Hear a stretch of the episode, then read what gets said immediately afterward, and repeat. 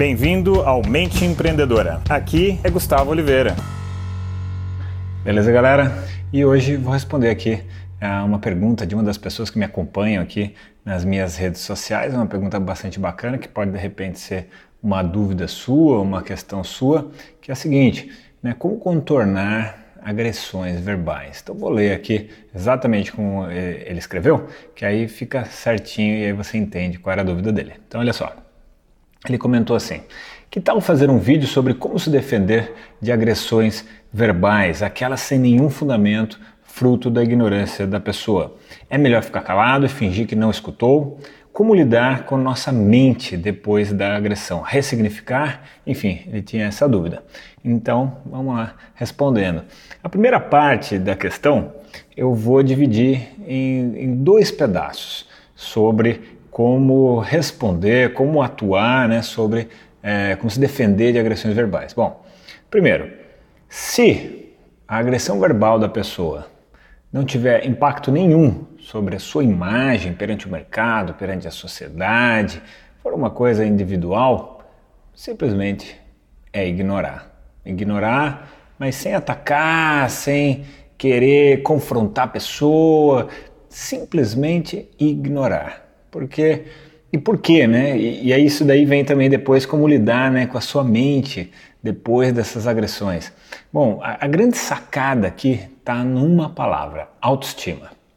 Quando você tem autoestima e você sabe que você não é nada daquilo, que aquilo é fruto da ignorância da pessoa, aquele que tem mais consciência naquele momento, naquele processo, tem que lidar bem com a situação. Então, você, a pessoa, nós, né, precisamos melhorar a nossa autoestima, elevar a nossa autoestima, a nossa confiança, a nossa segurança, porque aquilo não vai trazer um impacto negativo na gente e simplesmente a gente não precisa fazer nada com aquilo, a gente simplesmente ignora, sacou? Bom, como é que melhora a autoestima? Aí seria um outro episódio, seria um outro momento para eu falar sobre isso. É, e aí, por outro lado, né? Se aquela agressão de repente é pública e aquilo afeta a sua imagem no mercado como profissional, a, a sua imagem como pessoa perante outras pessoas. Bom, aí não dá para ficar quieto. Mas confrontar também não é uma boa saída, porque você vai ficar ali no mesmo nível de agressões e a agressão com agressão todo mundo sai perdendo. Então você tem que dar uma volta, um giro, tal como o Aikido. Né? O Aikido funciona da seguinte forma: é uma arte marcial. Então o cara vem, te dá um golpe, você usa a força dele é, e ele mesmo cai sozinho. Você não precisa confrontar nada.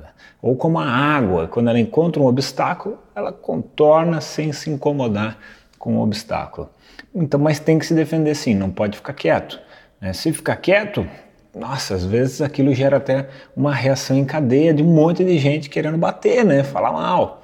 Então você tem que reunir o seu fã-clube, reunir as pessoas que gostam de você, que sabem né, que você não é nada daquilo, e contrapor com elegância, com polidez, é, aquilo com o ponto de vista das pessoas sobre você. Né?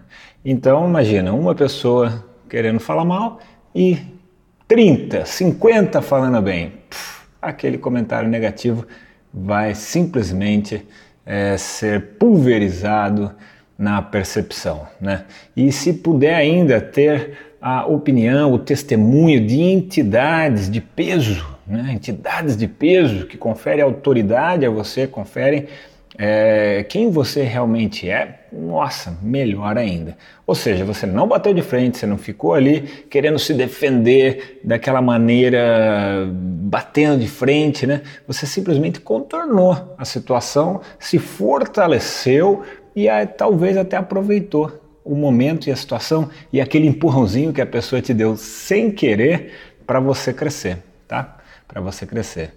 E tem até um, um dos episódios que eu gravei para trás que se chama assim: Quer crescer? Tem um inimigo. Então, fica aí essa sacada. Espero que eu tenha colaborado, espero que eu tenha ajudado, beleza?